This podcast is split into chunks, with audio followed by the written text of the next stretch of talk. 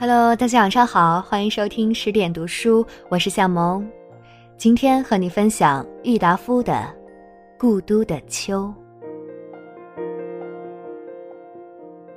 秋天，无论在什么地方的秋天，总是好的。可是呀，北国的秋却特别的来得清，来得静，来得悲凉。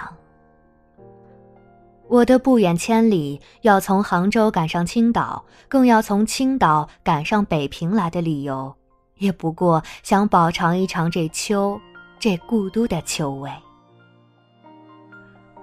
江南，秋当然也是有的，但草木掉得慢，空气来得润，天的颜色显得淡，并且又时常多雨而少风。一个人夹在苏州、上海、杭州或厦门、香港、广州的市民中间，混混沌沌的过去，只能感到一点点秋凉。秋的味，秋的色，秋的意境与姿态，总看不饱，尝不透，赏玩不到十足。秋并不是名花，也并不是美酒。那一种半开半醉的状态，在领略秋的过程上是不合适的。不逢北国之秋，已将近十余年了。在南方，每年到了秋天，总要想起陶然亭的芦花、钓鱼台的柳影、西山的重唱、玉泉的夜月、潭柘寺的钟声。在北平。即使不出门去吧，就是在皇城人海之中租人家一园破屋来住着。早晨起来泡一碗浓茶，向院子一坐，你也能看得到很高很高的碧绿的天色，听得到青天下驯鸽的飞声。从槐树叶底朝东细数着一丝一丝漏下来的日光，或在破壁腰中。竟对着像喇叭似的牵牛花的蓝朵，自然而然的也能够感觉到十分的秋意。说到了牵牛花，我以为以蓝色或白色者为佳，紫黑色次之，淡红色最下。最好还要在牵牛花底较长着几根疏疏落落的尖细且长的秋草，使作陪衬。北国的槐树也是一种能使人联想起秋来的点缀，像花又不是花的那一种落蕊，早晨起来会铺得满地，脚踏上去，声音也没有，气味也没有，只能感出一点点极细微、极柔软的触觉。扫街的在树影下一阵扫后。灰土上留下的一条条扫帚的丝纹，看起来既觉得细腻，又觉得清闲。潜意识下，并且还觉得有点落寞。古人所说的“梧桐一叶而天下之秋”的遥想，大约也就在这些深沉的地方。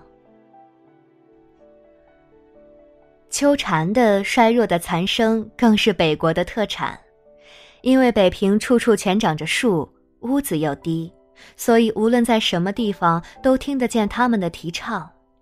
在南方是非要上郊外或山上去才听得到的。这秋蝉的嘶叫，在北方可和蟋蟀、耗子一样，简直像是家家户户都养在家里的家虫。还有秋雨嘞，北方的秋雨也似乎比南方下得齐，下得有味，下得更像样。在灰沉沉的天底下，忽而来一阵凉风，便淅沥索落的下起雨来了。一阵雨过，云渐渐地卷向了西去，天又晴了，太阳又露出脸来了。着着很厚的青布单衣或夹袄的都市闲人，咬着烟管，在雨后的斜桥影里，上桥头树底下去一立，遇见熟人便会用了缓慢悠闲的声调，微叹着、互答着的说：“哎，天可真凉啦。”这“了”字念得很高，拖得很长，可不是嘛？一层秋雨一层凉了。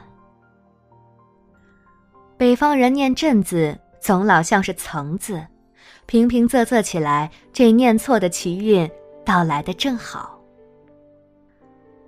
北方的果树到秋天也是一种奇景，第一是枣子树。屋角、墙头、茅房边上、灶房门口，它都会一株株的长大起来。像橄榄又像鸽蛋似的这枣子颗，在小椭圆形的细叶中间显出淡绿微黄的颜色的时候，正是秋的全盛时期。等枣树叶落，枣子红完，西北风就要起来了，北方便是沙尘灰土的世界。只有这枣子、柿子、葡萄成熟到八九分的七八月之交，是北国的清秋的佳日，是一年之中最好也没有的 golden days。有一些批评家说，中国的文人学士，尤其是诗人，都带着很浓厚的颓废的色彩，所以中国的诗文里赞颂秋的文字特别的多。但外国的诗人又何尝不然？我虽则外国诗文念得不多，也不想开出账来做一篇秋的诗歌散文抄。但你若去一番英德法意等诗人的集子，或各国的诗文的 anthology 来，总能够看到许多关于秋的歌颂和悲体。各著名大诗人的长篇田园诗或四季诗里，也总以关于秋的部分写得最出色而最有味。足见，有感觉的动物，有情趣的人类，对于秋总是一样的特别能引起深沉、悠远、严厉、萧索的感触来的。不单是诗人。就是被关闭在牢笼里的囚犯，到了秋天，我想也一定能感到一种不能自已的深情。秋之于人，何尝有国别，更何尝有人种阶级的区别呢？不过在中国，文字里有一个“秋氏”的成语，读本里又有着很普遍的欧阳子的《秋声》与苏东坡的《赤壁赋》等。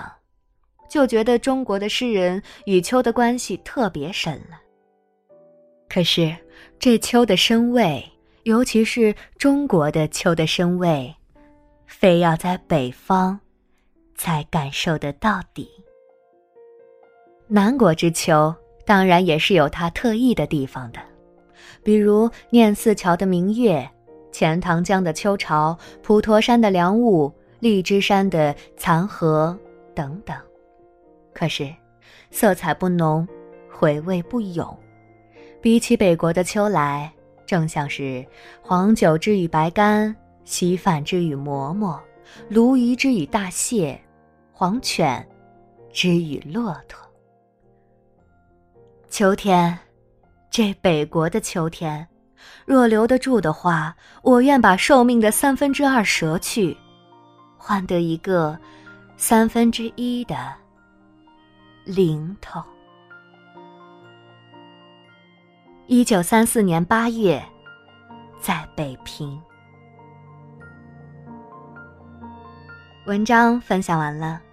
虽然夏萌的名字里面有一个“夏”字，但我却是最喜欢秋天的。据说秋天的风都是从过去吹来的，所以会有熟悉的味道。好了，今天就这样。感谢您的聆听，这里是十点读书，我是向萌。更多好书好文，欢迎大家关注微信公众账号“十点读书”。大家晚安，周末快乐。